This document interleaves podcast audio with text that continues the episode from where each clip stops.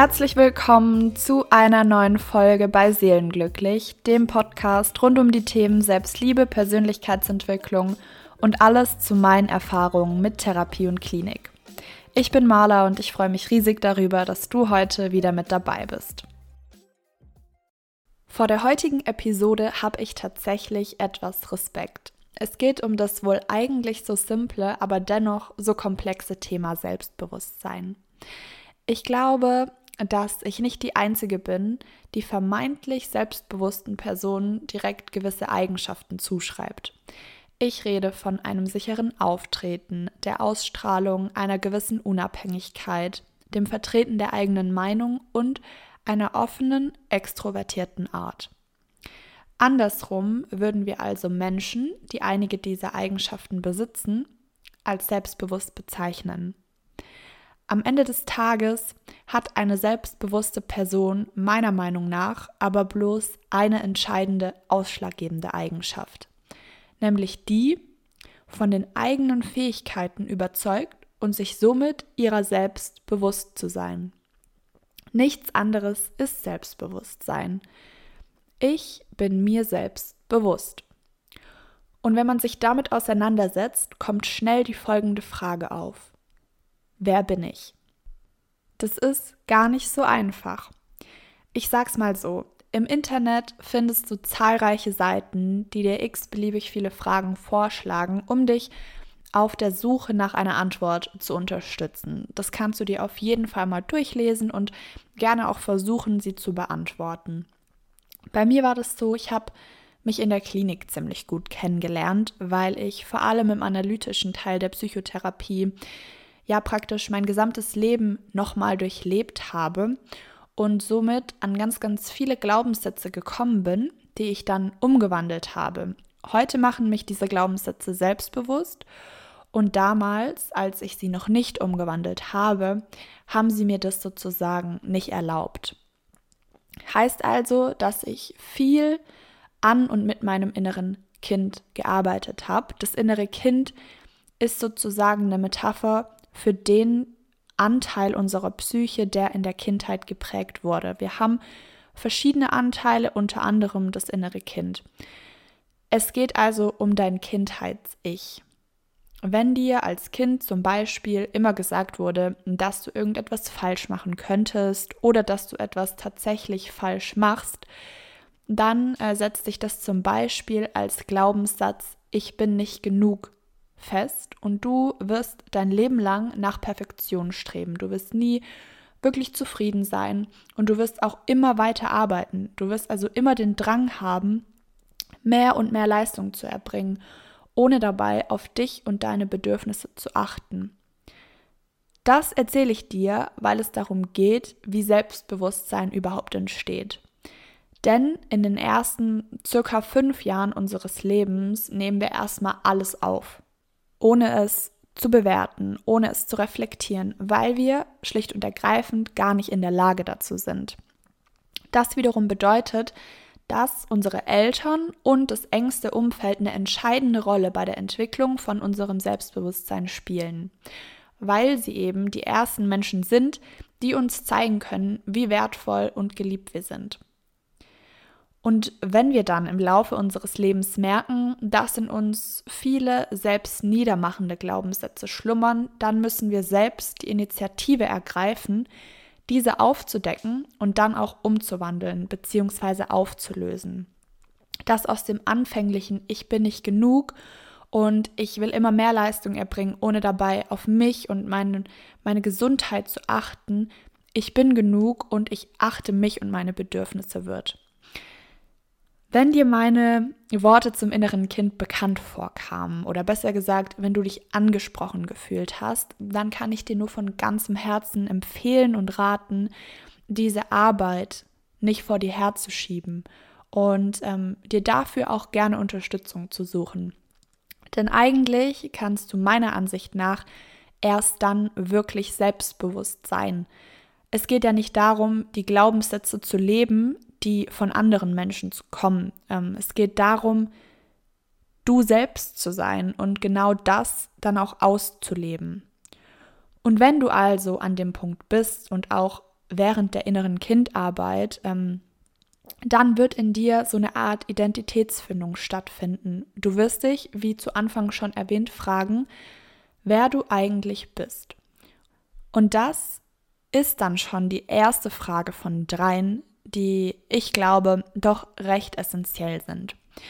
Wer bin ich? Was kann ich? Und was bin ich wert? Und wenn du dich dazu entschließt, diese Fragen zu beantworten, dann passieren zwei Dinge in dir. Zum einen wirst du dir darüber bewusst, wer du bist, logisch, darüber, was du fühlst, was du kannst, was du magst. Du beschäftigst dich also mit deiner Selbstwahrnehmung und zum anderen bewertest du die Dinge, die du kannst. Das heißt, dass du auch deine Fähigkeiten anerkennst und äh, du dich in dem Zusammenhang mit deiner Selbstbewertung auseinandersetzt. Übrigens glaube ich nicht, ähm, dass du dir diese Fragen innerhalb von einer kurzen Zeit beantworten kannst. Im Gegenteil. Ich denke, dass das ein lebenslanger Prozess ist.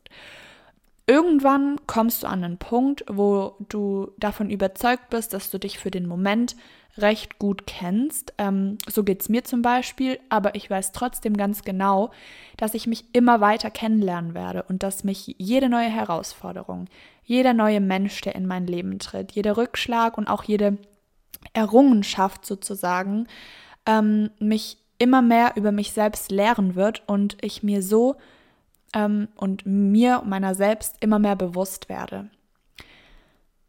Außerdem wird das Selbstbewusstsein von zwei ausschlaggebenden Faktoren beeinflusst. Zum einen von unserem Selbstbild, also von den Glaubenssätzen, von denen ich die ganze Zeit rede, von unseren Stärken, von unseren Schwächen und so weiter. Und zum anderen aber auch durch das Feedback, also durch die Rückmeldung von unserem Umfeld, bezogen auf Lob und Kritik, bezogen auf entgegengebrachte Wertschätzung, auf Respekt, Liebe und, und, und. Klar ist hier, dass wir auf die Rückmeldung von anderen Menschen keinen allzu großen Einfluss haben, aber ähm, auf unser Selbstbild umso mehr. Und wie gesagt, es geht darum, sich mit sich selbst auseinanderzusetzen, darum, sich selbst auch kennenzulernen. Denn erst auf diese Basis kannst du ein stärkeres Selbstbewusstsein bauen.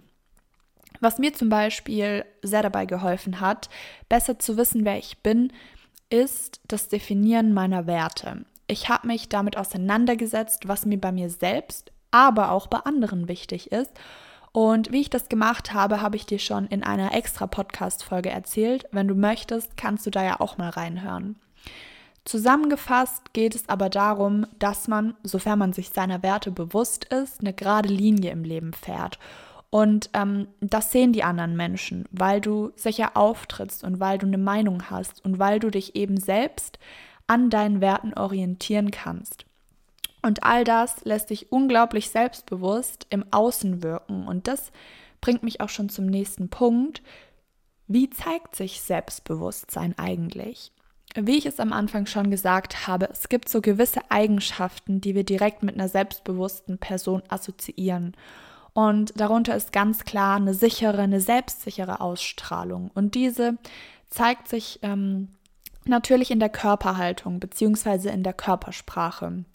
Probier es mal aus, wenn du gerade irgendwo bist, wo du einen Spiegel hast, dann rück auch direkt jetzt, wenn du diesen Podcast hörst. Stell dich mal so vor den Spiegel, wie du glaubst, auch ähm, unter bzw. auch vor anderen Menschen zu stehen und schau dich selber an. Wie wirkt deine Haltung auf dich? Stehst du eher gekrümmt und verschlossen und dich selbst sozusagen kleinmachend da? Oder hast du eine aufrechte, offene Körperhaltung und bist nicht gescheut davor, deinem Gegenüber in die Augen zu schauen? Wenn du das nächste Mal in so einer Situation bist, in der du gerne selbstbewusster wärst, dann nimm ein paar tiefe Atemzüge, zieh deine Schultern nach oben und erheb deinen Blick und dann wirst du das rocken, da bin ich mir ganz sicher. Ich kann total nachvollziehen, wenn das eventuell zu viel für dich ist, aber dann möchte ich dir an dieser Stelle wieder raten, dir Hilfe zu suchen, denn dann sitzt das, ich sag mal in Anführungszeichen, Problem ähm, wahrscheinlich etwas tiefer und ich weiß nicht, ob du alleine an diesen Kern herankommen wirst. Um zum Thema zurückzugelangen. Eine selbstbewusste Person weiß außerdem um ihre Stärken und sie ist ebenfalls überzeugt davon. Dahinter steht in gewisser Weise auch die Einstellung, dass man auf das, was man kann, zu Recht stolz sein darf. Und ähm, natürlich kann sich eine selbstbewusste Person oder muss es in gewisser Weise ähm, ja auch ihre Fehler eingestehen und ähm, für diese auch die Verantwortung übernehmen. Und genauso steht sie aber auch für sich selber ein, wo wir wieder beim Thema Werte wären. Und ähm, klar, ich denke, das ist auch ein Punkt, der uns allen auffällt. Selbstbewusste Personen haben keine Angst davor, auf Menschen zuzugehen und offen mit ihnen ins Gespräch zu kommen. Grundsätzlich würde ich also sagen, dass das Selbstbewusstsein gar nicht darauf zurückzuführen ist, immer von sich selbst überzeugt zu sein, sondern vielmehr das Vertrauen in sich selber zu haben und somit auch keine Angst davor haben zu müssen, Fehler zu machen. Und hier sind wir wieder bei den Glaubenssätzen, die wir umwandeln dürfen. Klar sollte mittlerweile sein, dass unser Selbstbewusstsein nicht angeboren, sondern vielmehr geprägt von unseren ersten Lebensjahren ist. Und ähm, somit möchte ich mich jetzt der Frage stellen, warum man sein Selbstbewusstsein verliert. In den meisten Fällen steckt da ja eine gewisse Angst dahinter. Die Angst zu versagen und die Angst abgelehnt zu werden. Und hinter diesen Ängsten steckt ein negatives Selbstbild, an welchem wir, und das möchte ich an der Stelle nochmal ganz doll betonen, arbeiten können. Und ähm, diese innere Unsicherheit, die wird bei Herausforderungen als Bedrohung wahrgenommen und stellt somit Gefahr dar. Und aufgrund dessen benötigen wir oft ähm, ständige Rückversicherung, ständige Bestätigung und ja auch Anerkennung. Und gleich möchte ich dir ein paar Tipps mitgeben, die dir dabei helfen können, selbstbewusster zu sein.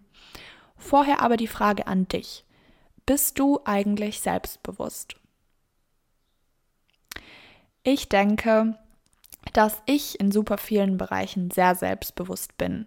Sonst würde ich vermutlich auch nicht hier sitzen und einen Podcast aufnehmen, weil ich keine Angst davor habe, dass ähm, das Leute komisch finden oder weil ich keine Angst davor habe, was jetzt hiervon irgendjemand denkt, weil ich ganz genau weiß, warum ich das mache und weil ich weiß, dass ich es gut finde, dass ich das mache.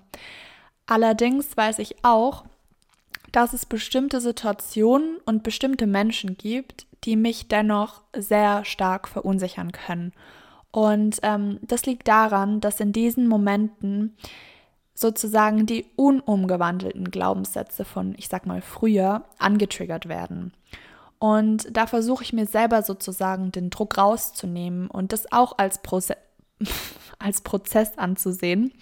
Ähm, und aus jeder neuen Situation stärker herauszugehen und wieder was über mich zu lernen. Und auch zu hinterfragen, warum mich das irgendwo noch trifft warum ich da dann noch nicht so selbstsicher auftreten kann. Noch ein paar Worte zum Thema Prozess. Du musst wissen, ich war fünf Monate lang in einer Klinik und erst ein halbes Jahr später habe ich das Gefühl gehabt, mir wirklich meiner selbst bewusst zu sein. Und bei mir hat dieser Prozess also ein ganzes Jahr gedauert. Ein Jahr, in welchem ich täglich hart an mir selber gearbeitet habe und in diesen fünf Monaten Klinik auch extrem intensiv. Und ähm, deshalb erwarte nicht, ähm, ja, dass dein Selbstbewusstsein von heute auf morgen da ist und dass du dich da immer drauf verlassen kannst. Erlaube dir aber, diesen Weg zu gehen. Und ähm, da kann es helfen, dich deinen Ängsten zu stellen und im Zuge dessen Erfolgserlebnisse zu sammeln weil ähm, du immer daran denken solltest, dass nach der Komfortzone die Angstzone kommt. Dann kommt die Lernzone und dann kommt die Wachstumszone. Und wenn du diese Zonen nach und nach verlassen tust und wenn du ähm, dich dabei beobachtest, dann wirst du immer mehr sehen, wie du über dich hinaus wächst. Und wenn dir auf diesem Weg Fehler unterlaufen, dann mach dich dafür nicht fertig, sondern freu dich, weil du was daraus lernen kannst und weil es dich weiterbringt. Und ähm, erlaub dir also, Fehler zu machen. Deine Fehler bestimmen nicht deinen Wert. Deine Fehler bestimmen nicht deinen Wert. Lach über dich selber und wenn du nicht mehr danach strebst, perfekt zu sein, dann wird dein Leben viel lockerer werden und dann wird es dir automatisch leichter fallen, dich deinen Ängsten zu stellen. Ein vermeintlich sehr banaler, aber für mich wirklich sehr, sehr wichtiger Punkt. Fühl dich wohl. Und das beziehe ich jetzt wirklich auch auf Äußeres. Du musst nicht anderen gefallen, du musst dir selber gefallen. Wenn ich mir selber gefalle und wenn mir mein Outfit gefällt, wenn ich mich in meiner Haut wohlfühle, wenn ich einfach so das Gefühl habe, dass heute alles stimmt, dann wirke ich automatisch viel selbstbewusster, weil ich das ausstrahle. Und ähm, dann bin ich auch weniger leicht zu verunsichern. Natürlich sollte man sein Selbstbewusstsein nicht von solchen Dingen abhängig machen, aber ich glaube, es ist irgendwo ganz normal, dass sie das in gewisser Hinsicht beeinflussen. Und das darfst du, wenn dir das auffällt, natürlich auch für dich nutzen.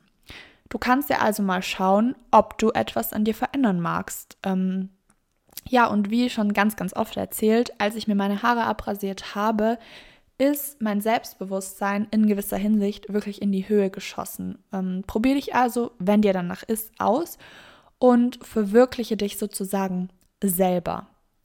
Das kannst du machen, nachdem du weißt, wer du bist, oder aber auch, um genau das herauszufinden.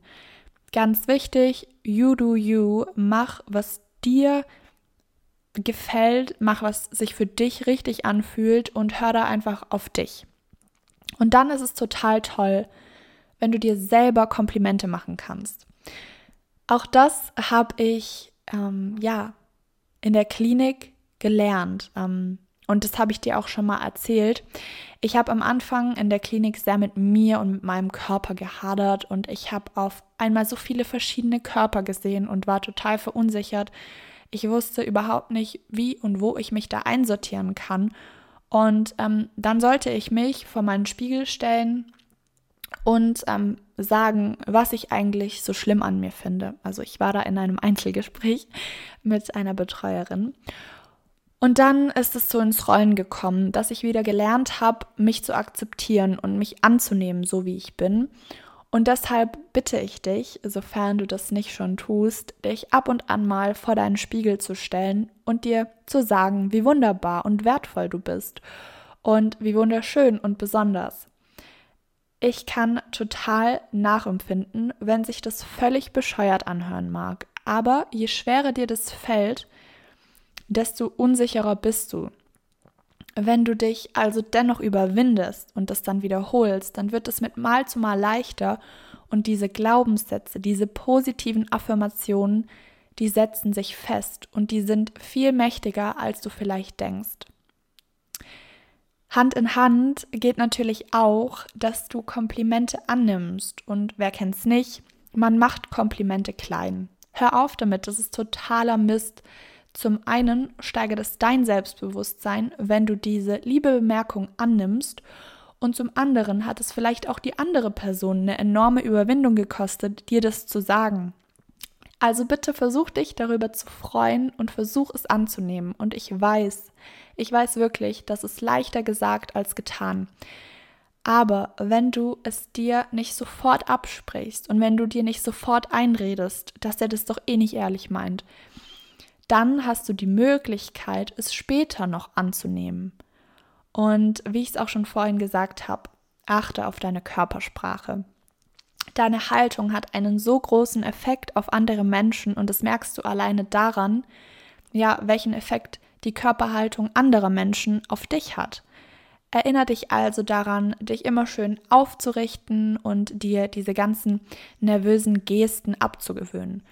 Und ein kleiner Tipp, wenn du breitbeinig stehst, dann gibt dir das ganz viel Sicherheit, weil du sozusagen mit festem Stand im Boden verwurzelt bist. Wenn du dich mit deinen persönlichen Werten auseinandergesetzt hast, dann kennst du deine Wünsche und auch deine Erwartungen. Und da kann ich dir nur sagen, mach die Erfahrung, dass Leute diese akzeptieren, wenn du für sie einstehst.